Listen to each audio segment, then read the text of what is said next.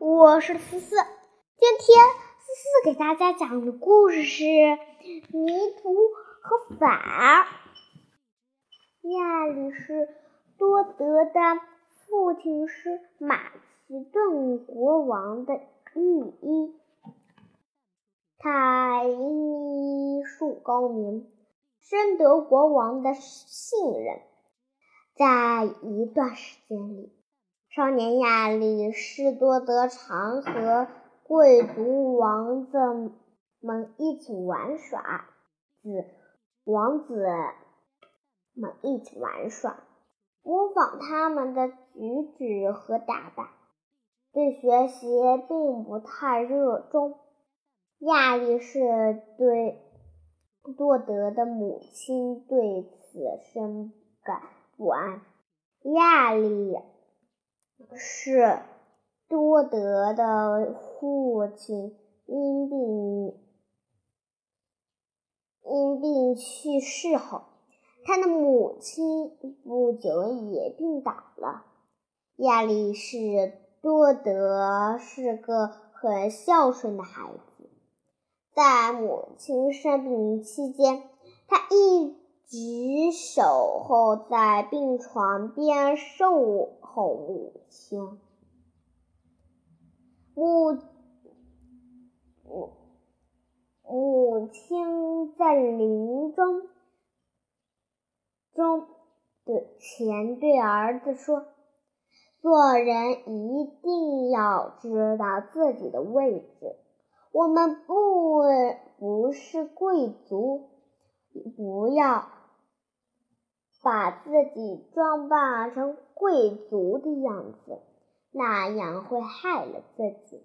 他停顿了一会儿，接着又说：“你父亲留下了一些遗产，你但你不能依靠这些，你应该学习做点事儿去，要像你的父亲那样。”靠自己的知识和本领赢得别人的尊敬。在母亲去世后的那段日子里，他时时刻刻都在思考母亲的那番话。这些叮嘱深深的的触动了他的心。料理完母亲的事后。亚里士多德知道了自己该走的道路，他的心中燃起了对知识的热情之火。迷迷途和反的亚里士多德带着更强烈的求知欲回到了学习中。他理清自己的思路，并整理了所学的知识。在各科知识中，他发现最能激起他兴趣的是就是哲学。他找来苏格拉底、赫拉克利特等前辈和。当时著名的哲学家柏拉图的作者著作，认真研读亚里士多多德的 监护人罗克西诺，还为他请来了一个又一个老师。在不断的更换老师、学习新知识的过程中，亚里士多德取得了很大的进步。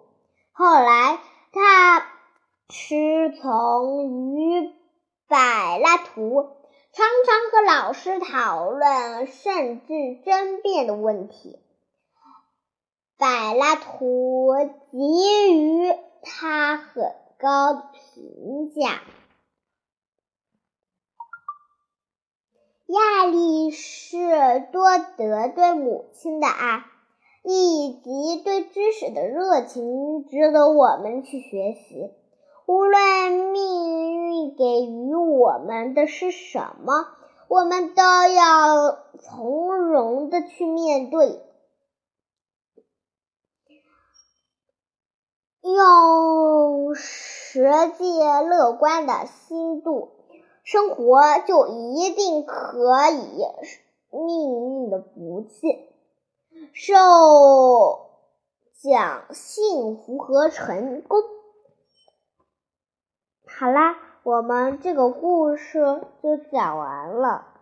下期我给你们讲一下，这个作者是孙敬天写的。布置作业了啊，我听着。下去把把这个故事讲下来，并且用自己的。话讲下来，再读读后面的，再读读后面的故事和前面的故事。好了，我们的故事就讲完了，下期再见，拜拜。